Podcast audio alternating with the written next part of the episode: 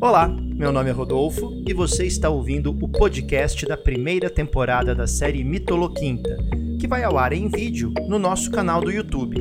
Em cada episódio, eu e a Esther Cache conversamos sobre mitologia e tragédias do mundo greco-romano.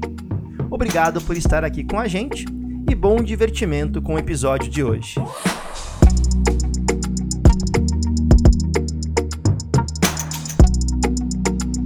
Boa tarde, pessoal. Sejam todos muito bem-vindos a mais um episódio do Mitoloquinta.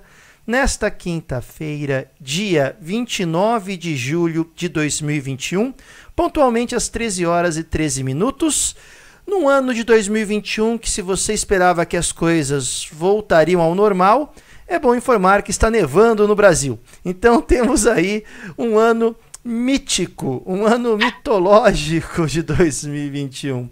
Nesta fria tarde de, de quinta-feira, mando um caloroso abraço a todos vocês que nos assistem, a todas vocês que nos assistem, principalmente aqui para os queridos membros do Clube do HO que estão aqui no chat participando, um pessoal que inclusive estava ontem comigo no Diário do Enem. Muito bom tê-los aqui novamente. Eu falo aqui de São Paulo e lá, como eu morei cinco anos lá, acho que eu vou acertar. No centro-oeste do estado de São Paulo, na cidade de Bauru, Maria Esther Caixa, eu acredito que aí faz um frio também daqueles, né? Boa tarde. Boa tarde, querido Rodolfo. Sim, inacreditavelmente está frio aqui, né? Estamos com 13 graus, na madrugada chegamos a 3, e isso é quase uma coisa inédita para Bauru, que bate nos 43 em outubro, né?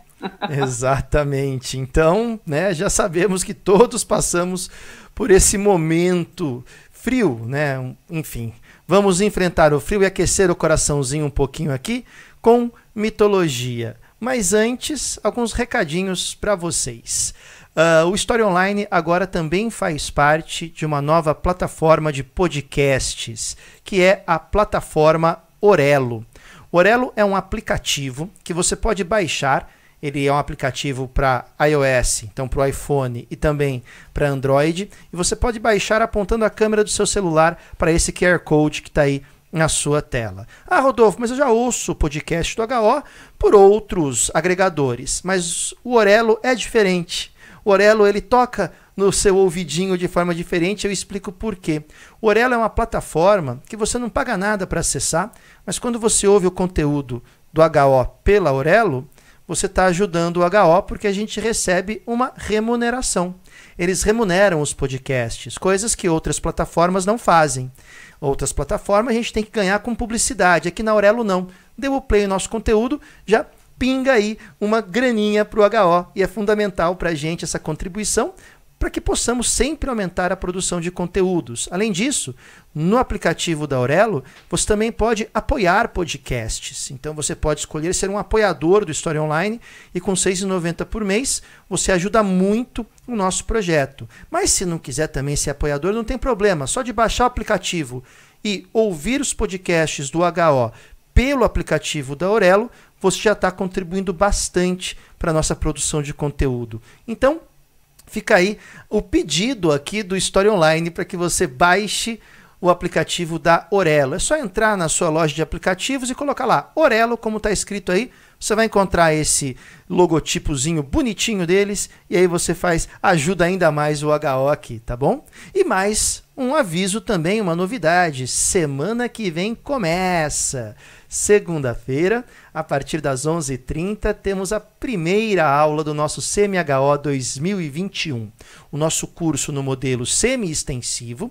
São 14 semanas de aula, mais uma semana de ajuste de programação. Então, no total, são 15 semanas de aula nas quais nós trabalharemos o conteúdo do ano inteiro de História Geral comigo, História do Brasil com a Esther e Atualidades com o Daniel.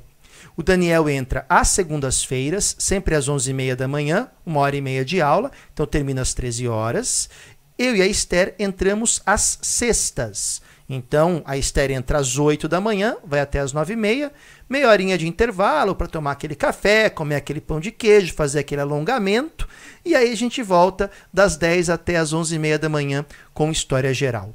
É um curso, pessoal, voltado para você que está prestando vestibular, que vai fazer Enem, está preocupado em dar um gás na preparação.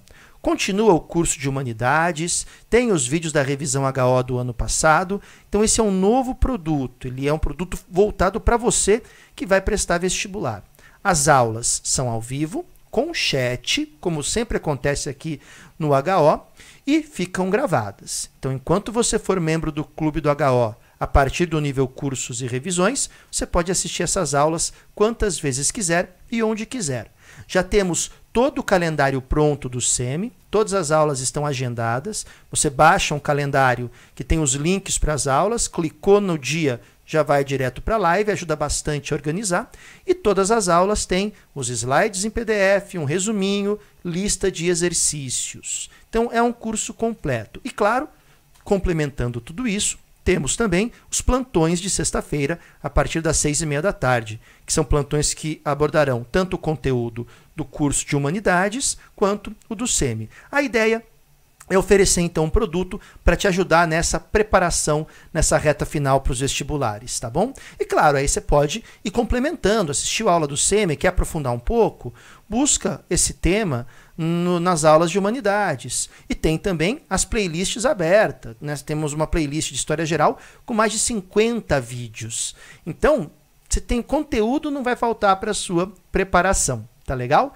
Se você quiser entrar para o Clube do HO agora, você pode clicar no link que está na descrição desse vídeo, ou mesmo, de novo, aponta a câmera aí do seu celular para esse QR Code e você já vai direto para o link do Clube do HO. Lembrando, é R$14,99 por mês. Você paga por mês isso, não é contrato, você não tem que pagar, você sai quando quiser. E por R$14,99 por mês, você tem acesso a todo o conteúdo do nível cursos e revisões. Então você tem acesso à revisão HO 2020, tem acesso ao curso de humanidades que está rolando e também ao CMHO. É bastante coisa, beleza? Então, segunda-feira que vem o HO volta com força total. Voltamos com humanidades, inauguramos o SEMI e fora a programação que nunca parou aqui, tá bom? Então fica o pedido aí para que vocês conheçam o SEMI do HO. E vou pedir também para Ariela colocar no chat, já colocou. Ela colocou o link que nós fizemos, uma página em nosso site com todas as informações do SEMI. Ela colocou agora há pouquinho no chat, tá? É historiaonline.com.br barra semi-HO. É isso, Ari? Barra semi-HO, né? Então, beleza. historiaonline.com.br barra semi-HO. Você vai ver ali as informações também. Feito isso, vamos lá, Esther.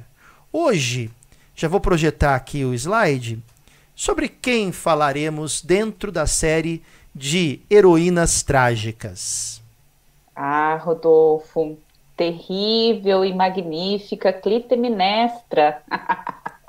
Acho uma personagem, uma heroína de Ésquilo, nesse caso desse recorte, né, que a gente vai fazer, mas que ela já aparecia na épica, né, ela já é citada na Ilíada e, e na Odisseia também, em vários momentos a gente vê a, a figura de Clitemnestra, né, até porque Agamemnon já está no Hades, e aí a gente sabe, vai, vai saber hoje por que, ele já estava no Hades, e toda uma série de comparações com a própria Penélope, né? Na Odisseia, a figura de Clitemnestra, em alguns momentos, ela é evocada para destacar a figura da Penélope, né? E, por favor, diga. Não, eu ia até fazer um trocadilho infeliz da série Trocadilhos Mitológicos Infelizes. Clitemnestra. Puxando aqui o papo, então, para a etimologia do nome, um nome difícil de se esquecer, não? Hã? Pegou? Ah, Pegou? Adorei! muito bom, muito bom, muito horrível, bom, exatamente. Não, foi sensacional, não foi horrível. Ele está dizendo isso, pessoal, porque na verdade o nome Clitemnestra, claro, né, como a gente já sabe, vem do grego e é um composto de clitos, né, é, célebre, ilustre, que é proveniente né, de Klein, de, de cliente, de ouvir, de perceber, de ouvir, uh, uh, uh, atender favoravelmente, né? É, e ao mesmo tempo está ligado a Cleos, né, que é alguma coisa ligada à glória, renome, à reputação. É, e o segundo, a segunda parte do nome, que é Minestor, significa que se recorda. Então, por isso que ele fez o trocadilho. Clitemnestra é a que se celebrizou, a que se está glorificada por não se esquecer. E a gente vai ver que ela tinha muita coisa para lembrar, né, Rodolfo? Bastante, né? Mas é interessante, então, a gente colocar a Clitemnestra como uma figura ligada à memória, né? Mas uma memória não passiva, né? Uma memória ativa, uma memória que inspira ações, né? Aquela recordação que a gente sabe, acho que todos nós já fizemos isso e passamos por isso, né? Que naquele momento exato você fala: "Você se lembra quando há 10 anos você fez isso, isso, isso, isso?" Então, porque eu não esqueço, né? Esse tipo de memória. Mas vamos lá. Nós também gostamos de colocar aqui no Mitoloquinta, né, Esther? A origem da personagem, sua árvore genealógica, a genealogia da personagem, né? E vamos combinar que, como todas as heroínas trágicas, estamos falando de uma mulher que tem uma linhagem aí de respeito, né, de peso dentro desse cenário maravilhoso que é o, o, o cenário mitológico do mundo grego, né? Sim, porque, veja, ela é irmã de Helena de Troia. Então, os pais humanos da, da Clitemnestra são Leda e Tíndaro, né? E a gente sabe que Leda uh, foi um dos grandes amores de Zeus, né? E diante das investidas de o fertilizador de Zeus, ela teria se transformado em ganso. E o que o Zeus fez, né, minha gente? Se transforma em ganso e ela em ganso também, e ela bota dois ovos, né? De, do qual nascem. gente. Sigamos. Não, é porque eu tô lembrando, desculpa ter risada, é que teve um comentário esses dias no Mitoloquinta que falou assim: ah, não, não gosto de mitologia, tem muita zoofilia. Eu tive que rir. É né? verdade, eu não vi isso. Eu tive que rir, né? Falei, é, tá bom, mas tudo bem, vida que segue. É, não podemos culpar essa pessoa. Olha, para você que fez esse comentário, eu te entendo. É. Mas abstrai. É. Então, da união de um ganso Zeus, né? Né, um ganso com. Gente, mas ela estava transformada em gansa, nasce de um dos ovos, Helena e Pollux, né, que, que seriam os filhos, muito provavelmente, de Zeus, e de Tíndaro uh, nasceria Castor ou Castor e a Clitemnestra. Quer dizer, ela é irmã uh, de Helena, a mais bela mortal. Não é realmente, em nenhum aspecto, uma heroína fraca de linhagem, não, porque Leda, inclusive, era uma mulher belíssima. Né? Então, você tem várias representações de Leda com, com Zeus transformado em cisne, como, por exemplo, a gente vê aí do do Cezanne e do uhum. piano. Né? Uma, olha só, eu queria que você lesse nesse momento, Esther, gostaria, pediria para que você lesse claro. o comentário da Adriana no chat. Claro, deixa eu ver aqui. É o penúltimo comentário que está aqui no meu chat. Afogar. Meu Deus realmente, eu tenho que dizer que a Adriana foi muito rápida, afogaram o ganso. É muito, é bem isso. Muito perspicaz nesse momento. Perspicaz demais, Adriana. Olha, menina, é, é assim, precisamos fazer uma estátua aqui no Agarró para você. Mas vamos lá, né? Então, vou fazer uma perguntinha para você, Esther, sobre isso, né? Uh, a mãe de uma beleza, então, em conteste. A irmã de uma beleza em conteste. A beleza também era um atributo dela, da Clitemnestra? Era. Era, mas acompanhada de uma característica que é, é muito interessante. Ela tinha uma têmpera viril. A Clitemnestra, ela não era de se subjugar. Tanto que eu acho até que tem vídeo desse tipo aqui no, no YouTube, que, que muitas vezes quer se colocar, uh, quer se valorizar a a fidelidade e a, a prudência, vamos chamar assim, da Penélope, uh, justamente destacando algumas características da clitemnestra. Mas eu uhum. acho isso um erro, porque dá para a gente entender, veja, eu não estou aconselhando ninguém a sair matando o marido, não é isso, que é o que a clitemnestra vai fazer, né? Não aconselho, dizem que é crime, não é isso, né? Mas Veja, é, existe né, uma série de questões entre ela e o marido Agamemnon que são completamente diferentes daquilo que é o relacionamento e os combinados entre a Penélope e o Odisseu, né? Não dá para comparar de forma nenhuma. E às vezes se faz esse como se ela fosse o oposto da da nossa querida Penélope, que porque a Penélope se manteve fiel ao Odisseu, mesmo tendo lá os seus 108 pretendentes que ficam torrando todos os bens do Odisseu em Ítaca, e ela se mantém firme e forte, uh, não cedendo a nenhum. Então... Oi, alô, Esther. Esther, temos um momento, tem, momentos de tensão aqui no. Indo. Agora sim, agora você voltou. Deu uma travadinha né, questões de conexão. Aquela travada, né? Ah lá, não, e olha como eu fiquei travada, gente. Eu quero morrer de catapora. É, é, tô... é uma das regras inabaláveis da internet. Né? Sempre que a câmera travar, travará no momento exótico, né? Esther, deixa eu fazer uma pergunta para você. Tô, tô perguntador ah, hoje, né? Esse, então, um atributo da beleza associado a uma característica também uma têmpera viril, como você colocou. Né? Nós vimos, por exemplo, no episódio passado, uma questão muito interessante sobre como muitas vezes uma visão contemporânea da personagem pode modificar o próprio entendimento dela daquele que existia no passado.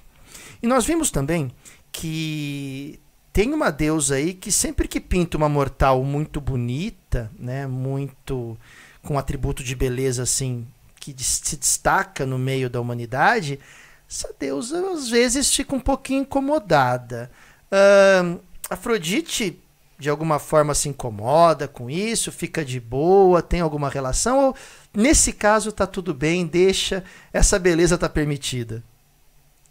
É interessante porque é, a impressão que se tem não tem nada específico sobre isso. Por exemplo, diferente de Fedra, que na tragédia é, a gente tem ali muito claro que, mesmo com Fedra colocando, fazendo um templo a Afrodite, como ela tinha o objetivo, ela vai atingir a Fedra para poder ensinar algo para o Hipólito, né?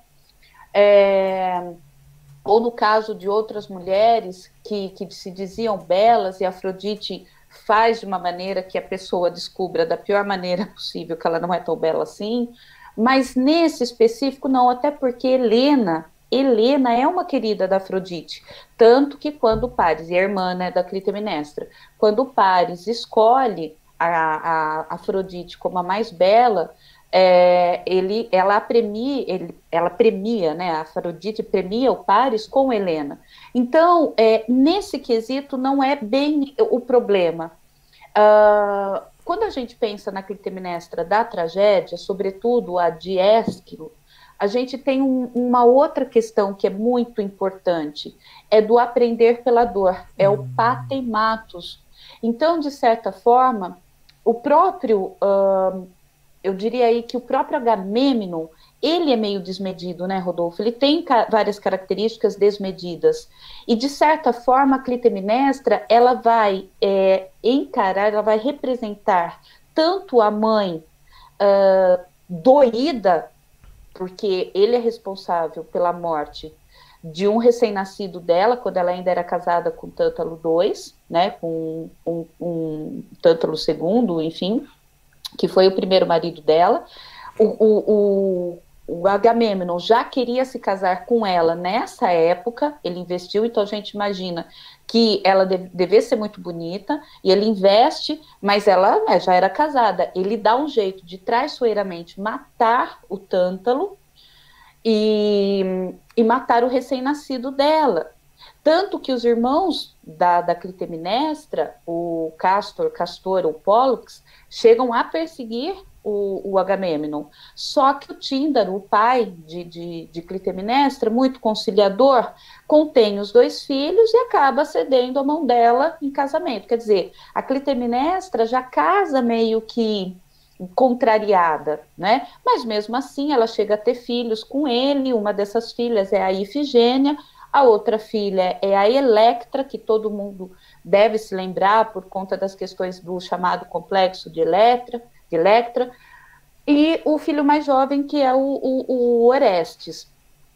E aí é que vem o grande problema, né? Quando eles vão para Troia, por isso que eu falo que nesse caso não é um castigo de uma divindade nesse sentido, mas quando eles vão para Troia, uh, porque a sua irmã tinha sido roubada ou tinha ido por vontade própria, enfim, é, a irmã da, da Clitemnestra, isso vale para a gente lembrar, é casada com um irmão de, de Agamemnon, que é o Menelau. Agamemnon é rei de Micenas e Menelau, rei de Esparta. Quando Helena é, é, raptada e acontece toda a problemática que inicia a guerra de Troia, é, eles vão uh, se reunir para ir salvar Helena, né? Quem tá, inclusive quem coordena de fato tudo isso é o Agamemnon. Ele estava louco para guerrear né? Só que não tinha vento, Rodolfo. Pessoal imagina, né? Se precisava de vento, não tinha vento, chama Calcas. Calcas é o, o adivinho da guerra.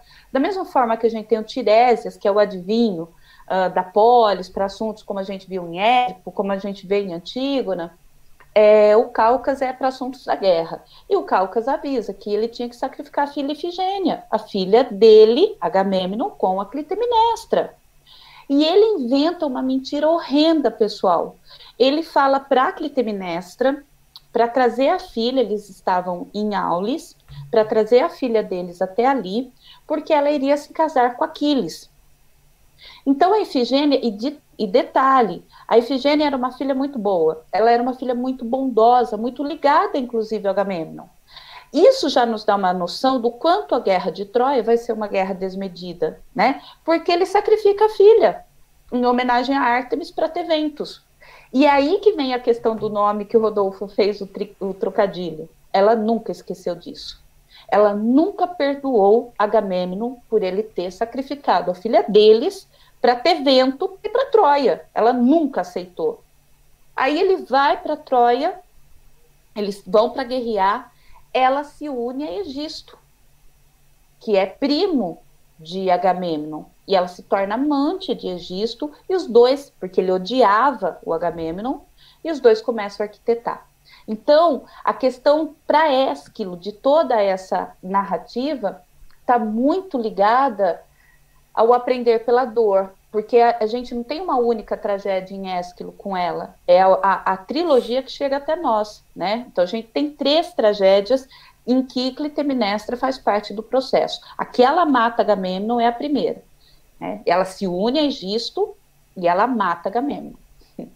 O, o, ensinamento fundamental, então, que a gente sempre coloca, né, que essas heroínas trágicas elas trazem um ensinamento. Né? Nós vimos, por exemplo, que no episódio anterior falamos muito na Medeia sobre a questão da fidelidade, né? ou melhor, da infidelidade, né? não dela, né? não da personagem, né? mas colocamos isso. Uh, e a reação de toda ela, que pode parecer uma reação desmedida, mas não diante da infidelidade e tal, falamos bastante sobre isso. Nesse, nessa personagem, então, essa questão do aprendizado pela dor, né? Qual que é a dimensão disso que você acha, Esther, para os gregos? Por que eu digo isso? Porque, de novo, fazendo as pontes com o que vivemos neste século XXI tão, tão louco. Parece-me, Esther, que dor e aprendizado são duas palavras que não podem mais caminhar juntas. Né? Temos uma, não sei se é uma pedagogia, mas temos um, um tipo de, de pensamento que é muito dominante hoje, que tenta desassociar né, a dor do aprendizado. O aprendizado deve ser algo é, ou prazeroso, ou totalmente prazeroso, se a dor não há aprendizado. E eu comentava esses dias também que eu essa semana ouvi uma frase que eu tô ainda de ponta cabeça com a frase, que acho que até comentei com você, que a frase é: atitude é mais importante que conhecimento. Então, mesmo que você não saiba nada, se você tem atitude, você vai lá e faz, né? Bom, eu discordo diametralmente disso, né? Não, não consigo concordar com essa fala. Mas é incrível, né? Porque então por essa tragédia, não que todo saber deva ser alcançado pela dor, mas há algum tipo de saber, ou existem formas de saber, que talvez sejam alcançadas apenas por processos dolorosos. E claro que dor aqui é uma alegoria que pode se aplicar a vários tipos de sentimento que ca causam desconforto, desconstrução. Afinal de contas, quem se coloca em um caminho, né, quem se coloca em movimento, né, está obviamente caminhando para uma situação momentânea de desconforto. Então eu queria que você falasse um pouquinho para a gente sobre essa dimensão da personagem. Se dá para a gente pensar sobre tudo isso ou se é trazer talvez para a discussão elementos muito exógenos que não caberiam aí. Não, não é não. É, eu, eu uh, faço parte assim do fã clube da, da Clitemnestra. E as pessoas costumam olhar até de uma forma desconfiada quando a gente faz isso, principalmente quando se, é a mesma coisa com a Medeia nesse sentido, principalmente quando se tem uma ideia de que a mulher sábia é aquela que nunca reage a uma a um, um, um afrontamento tão grande como é o do, do Agamemnon. E talvez, na maioria das vezes, a maioria das mulheres é, de Atenas uh, talvez pudesse ser dessa maneira. Mas a Clitemnestra, ela, ela vem cumprir um papel, primeiro, de deixar claro uh, que a questão da manutenção da ordem do lar não deveria ser apenas feminina, no sentido de respeito ao que é o lar, já que ele sacrifica a própria filha. Então, você sacrificar tudo por, por Cleos, por Glória, né?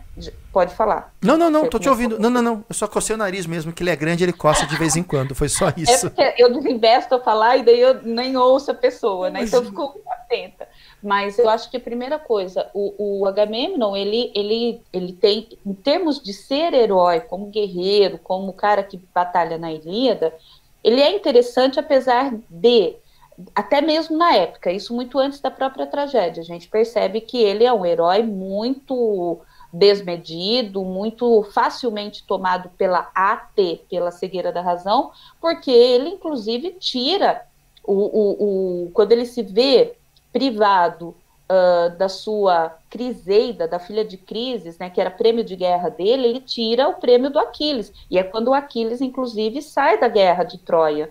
E é o episódio de onde, inclusive, na Ilíada começa a narrativa, né, da época. A gente não começa a Ilíada, gente, ela não, não vai falar disso tudo que a gente comentou do rapto de Helena. Ela, ao longo da, da narrativa, vai trazer esses elementos, né? O Homero constrói sempre uma narrativa que, nem, que não é exatamente linear. E eu acho isso muito sensacional. Então, a clitemnestra, ela tem uma função, né? E, e, e, e é interessante porque o aprender pela dor é que ela mata o, o, o marido com auxílio do, do bendito do Egito, e eu tô rindo aqui porque uh, o espólio de guerra do Agamemnon vai ser a Cassandra, né? A Cassandra, ela é uma profetisa, ela é uma profetisa, porque Apolo havia se apaixonado por ela, tinha dado o dom da profecia, mas ela não quis nada com Apolo.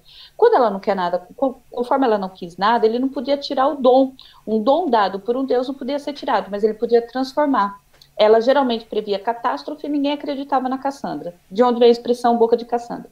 E quando ele chega no palácio, e a Clitemnestra montou ardilmente né, uma maneira de saber que ele estava chegando, então ela sabe que o Agamemnon venceu a guerra, ela sabe que o Agamemnon está voltando para casa muito antes de todos os outros. E ela já manda comemorar, inclusive.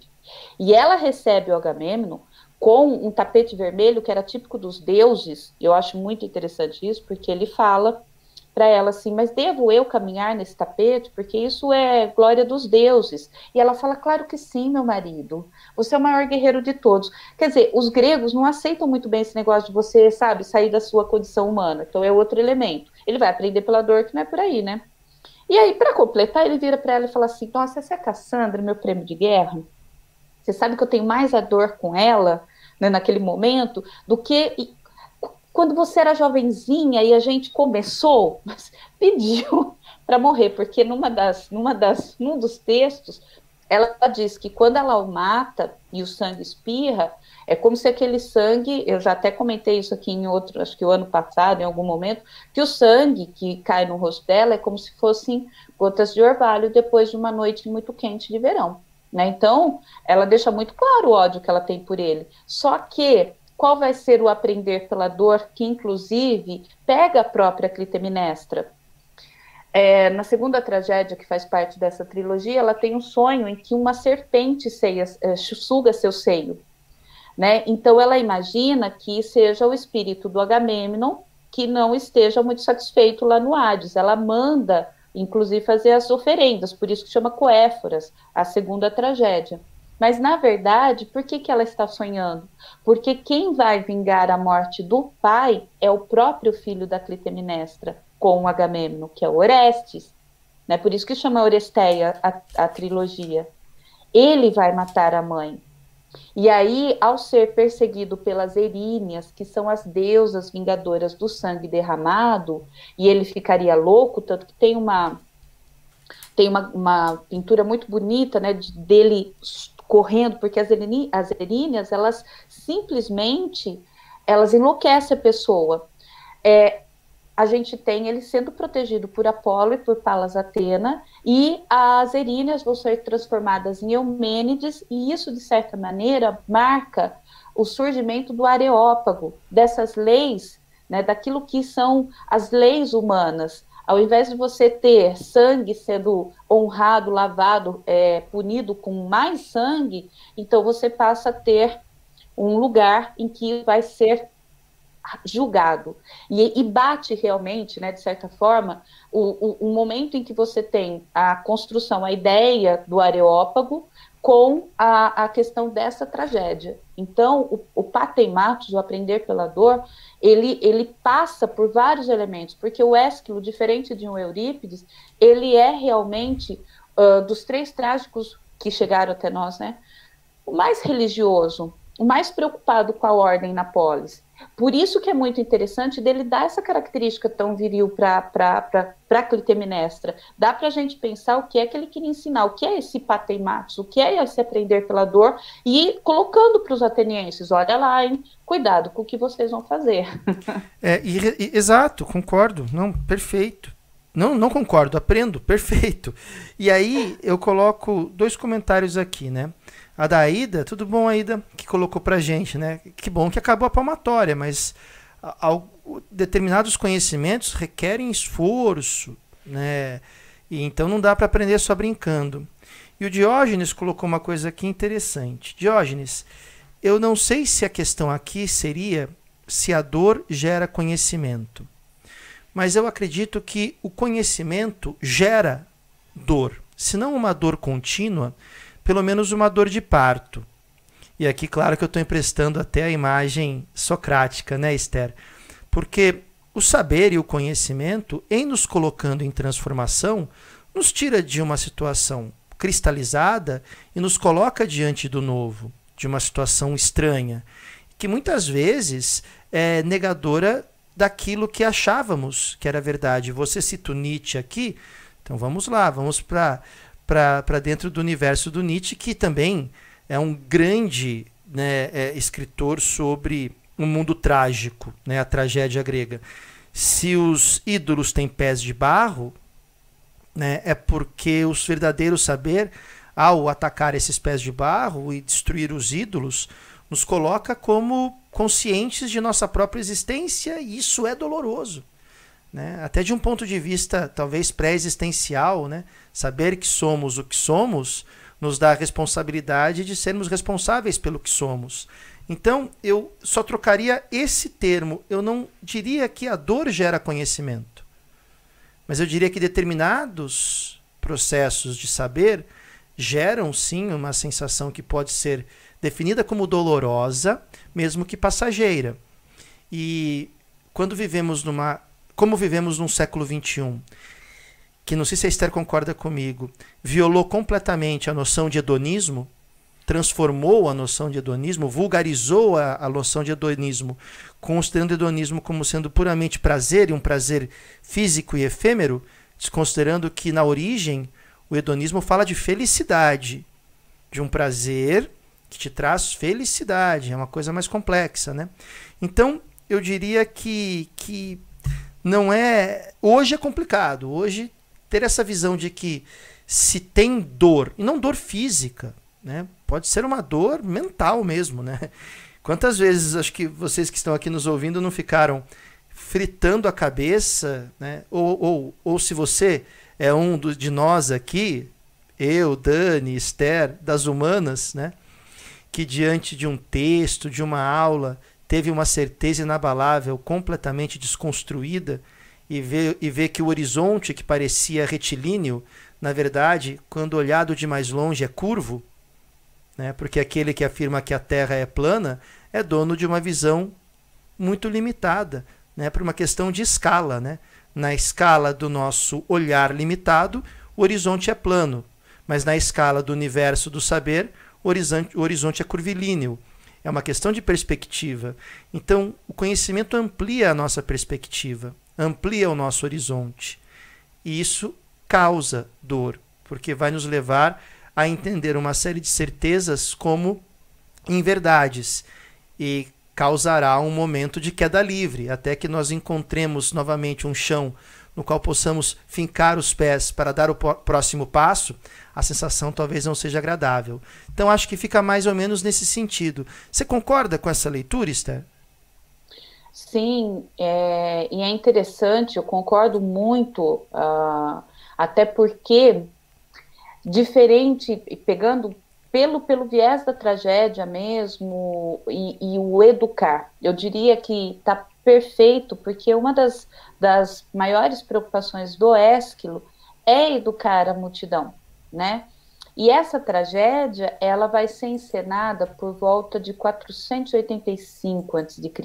Quer dizer, é, você tem a Batalha de Maratona, se não me falha a memória, você pode até depois conferir para mim, mas eu acho que é 480, mais ou menos, a Batalha é. de Maratona. Eu não lembro direito, mas eu acho que é 480, 490. Eu realmente porque me confundo às vezes com a data de nascimento do, do, do próprio Eurípides. Então, eu acho que é 490, 480. Bom, quer dizer, não, é 490, porque ela é cinco anos depois, a gente está falando de uma ordem decrescente, então tá. Batalha de Maratona, 490, agora eu tenho certeza. E essa tragédia é encenada em 485, cinco anos depois da Batalha de Maratona, né? Quer dizer, você tem aí uh, Eurípides valorizando muito a questão da polis. Por quê? Porque o Eurípides ele era aquele cara valoroso, né? Uh, deixa eu fazer as contas certinho. Não, ela é de 458, pessoal. Peço desculpa porque são várias datas. Então, ó, a, a Oresteia ela é de 458, a Batalha de Maratona é de 490 mesmo. Quer dizer, ela vem de um processo a, a, a Grécia de vitória sobre o, os, os persas, e no momento em que, Euri, é, que o Ésquilo, diferente do Eurípides, ele está vivenciando o apogeu de todas essas conquistas gregas, né? Então ele tem como função realmente essa grande preocupação de educar, né? De poder pensar a Esther fazendo conta te representa, é bem isso. Mas é porque são várias datas, né? E são muitas tragédias que chegam até nós, então a gente acaba tendo que pensar um pouquinho. E aí o que acontece? Uh, havia aquela ideia de, de você poder analisar primeiro sangue com sangue não vai dar certo, a razão é melhor, que é uma coisa que o Eurípides, por exemplo, já vai dar aquela questionada básica em tudo isso, né? Então acho que é muito interessante sim, é interessante porque a gente acaba, nesse contexto em que nós vivemos, e que a gente deturpa, inclusive, a própria perspectiva do que é o hedonismo, muito diferente do que havia sido colocado pela filosofia, é, a gente tem até dificuldade de entender quais são as questões trazidas por uma mulher tão viril, mas que representa um, um fato importante dentro da polis, né? Isso até mesmo uh, para que a gente compreenda o caminhar da filosofia que chega depois em Sócrates, com toda certeza. É uma, uma reflexão muito interessante. Interessante que é uma virilidade mais associada a uma figura feminina, né? Então, elementos aí de equilíbrio de novo, né? Hum, é interessante pensar sobre esses aspectos, até porque dialoga muito com o que falamos no episódio anterior do Mitoloquinta. Mas, Esther, estamos chegando aqui ao final do nosso Mitoloquinta, né? Estamos aqui concluindo essa nossa conversa sobre a Clitemnestra e fica a pergunta, né? Qual será o tema de nosso próximo Mitoloquinta? É, olha, é, em relação à Clitemnestra, fica mesmo a sugestão de como a gente pode pensar, né? Uh, o quanto o, o Ésquilo uh, vale a pena, né? Nisso não tem como não, não, já que a gente sugere tantas leituras, existe uma peça do Aristófanes chamada As Rãs, né? Porque muitas vezes isso não é trazido no ensino médio para a gente, e eu acho que seria tão importante no ensino médio, né? não tem como a gente trabalhar isso muitas vezes. Mas tem uma peça chamada As Rãs, do Aristófanes, em que ele imagina, o Aristófanes ele tinha uma certa implicância com o, Eurípides e com o Sócrates. É que você falou dele, não tem como a gente não fazer essa ponte, né? E ele imagina, já estão os dois no, no Hades, e ele imagina que seria interessante um deles voltar para fazer, porque já ninguém mais fazia tragédia como os dois. E ele pensa, né, em, em Eurípides ser essa figura, mas ele acaba escolhendo o Ésquilo, né? Quer dizer, de novo, reforço, uh, o Ésquilo tem essa representatividade, ele pede para que seja colocado na lápide dele que ele era alguém que tinha lutado valorosamente na batalha de maratona, né? Então a gente imagina o quanto isso para ele fosse algo digno de, de, orgulho mesmo. Como ele é diferente de Eurípides no seguinte, né? O Eurípides já pega aí um início de um processo de um cansaço da democracia, ele vai vivenciar, por exemplo, a Guerra do Peloponeso, né, que se inicia em 431. Quer dizer, quando a gente fala das tragédias, só para a gente poder fechar um pouco dessa parte histórica também, sobre a literatura grega, tá, pessoal? A gente percebe o quanto é, elas não são lineares, elas não são iguais. A gente fala de tragédia, parece tudo uma coisa só, e não é. Existem especificidades de cada um desses autores trágicos que chegaram até nós, né? Tanto que você tem Ésquilo, logo depois da vitória sobre os persas, a definitiva, ele vai escrever uma tragédia chamada Os Persas, mas para deixar muito claro quantos gregos davam de 10 a 0 nos persas. Esse é o Ésquilo. Repito, Lembrar que essa Clitemnestra, inclusive quando o filho vai ser perseguido pelas Eríneas, porque a, a Clitemnestra está lá no Hades, bravíssima, né, por ter sido assassinado pelo filho, exigindo algum tipo de justiça, porque esse filho comete um matricídio, você tem a racionalização dessas leis, né? E eu acho isso realmente sensacional. Então, para a semana que vem, até para que a gente possa compreender uh, e atender um pedido que eu vi que teve no comentário, mas que faz muito sentido, é, ela não é uma heroína trágica porque ela não tem uma tragédia sobre ela, mas ela vai permitir várias, vários aspectos posteriores e ela é uma personagem que todo mundo vê de um jeito e quando a gente estuda mais a fundo a gente vê que não é assim, que é a Penélope, a mulher do Ulisses. Gente, do Odisseu, né? A gente vai entender que a Penélope, de tonta, ela está bem longe, a gente vai questionar até que ponto ela era subjugada, né? Porque acho que teve um comentário que falou assim: nossa, acho, acho a Penélope tão subjugada. A gente vai ver que ela é, sim, muito diferente da Clitemnestra, mas que ela traz uma série de lições sobre o que é ser mulher e ambígua. É isso que a gente vai trabalhar na Penélope da semana que vem. A ambiguidade da Penélope. E se você tem a minha idade, que está na casa dos 40, mas começando a caminhar mais para os 50, como ouvir Penélope e não se lembrar de Corrida Maluca e Penélope Charmosa? é incrível, né? Para quem é da minha idade ficou marcado isso. Então um comentário aí, né, daqueles que são para aqueles que são mais velhos. Olha, a Eliana, tudo bom, Eliana? Colocou aqui para gente uma questão. Vocês pensam em falar ou já falaram em algum momento, em algum episódio, de Écuba, mulher de Príamo, rei de Troia? Sim, é, olha só, né? A, a minha. Jung fala que não tem coincidência, que é sincronicidade. Se for assim, que bela sincronicidade, porque olha, a minha intenção era semana que vem falar da Penélope, porque eu tinha duas opções: falar da Penélope e da, da Helena barra Écuba, ou falar da Helena semana que vem e depois da Penélope. Mas como a gente fez essa comparação, então a semana que vem eu acho interessante poder né, entender um pouco dessa, dessa Penélope ambígua e em seguida falar da outra prima da Penélope, que é a Helena, só que pelo viés das troianas, pelo viés da Écuba, portanto. Porque tem um discurso da Écuba também numa tragédia do Eurípides, que ela dá uma detonada na Helena, que a Helena fala, ah, você tem que entender. Ela, ela, ela, ela era rainha, ela virou escrava, né? Você tem que entender que eu fui tomada de Afrodite. Ela falou que tomada de Afrodite, sabe que, eu, que é o seu problema? Ficou louca quando viu a beleza do meu filho. Aí fica dando agora desculpa que é Afrodite, Afrodite nada. Vamos começar a adotar essa? Não, eu tava tomado de Afrodite, rapaz. Aí é, complicou. Mas é tomada. Culpa Afrodite, né? Essa... É, tem Deus para tudo, perdão. Não, essa terceirização da responsabilidade é qualquer coisa, né? Não, mas o próprio Agamemnon, no episódio da Ilíada, quando o negócio, os gregos começam a perder tudo que é, guerra, é batalha, porque o, o, o, o mimado do, do Aquiles, né, o Pelei da Aquiles, não quer mais guerrear porque ficou sem o prêmio de guerra dele, né? Eu acho muito interessante isso, que daí emburra do que essa. A mãe dele vai falar com ele, filho, volta para a guerra, não quero. É, o, aí o, o Agamemnon vai pedir desculpas para o Aquiles. Sabe qual, qual é a desculpa do Agamemnon? Ah, você tem que entender que, veja bem, eu fui tomado por uma ate.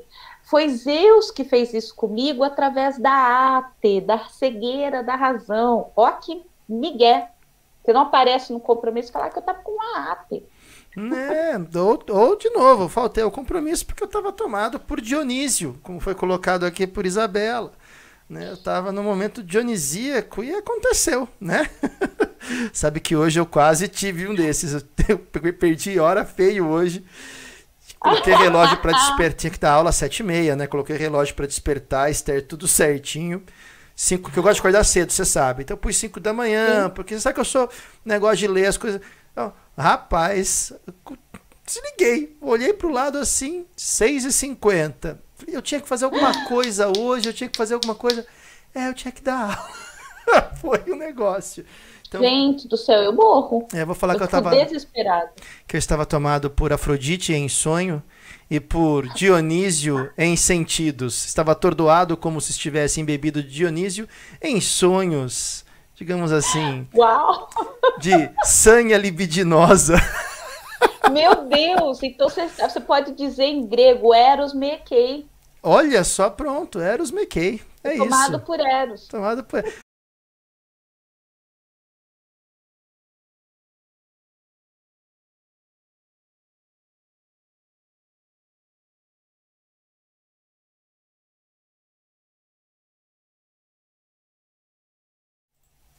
Voltamos. Foi falar em Eros, a coisa caiu. Olha só.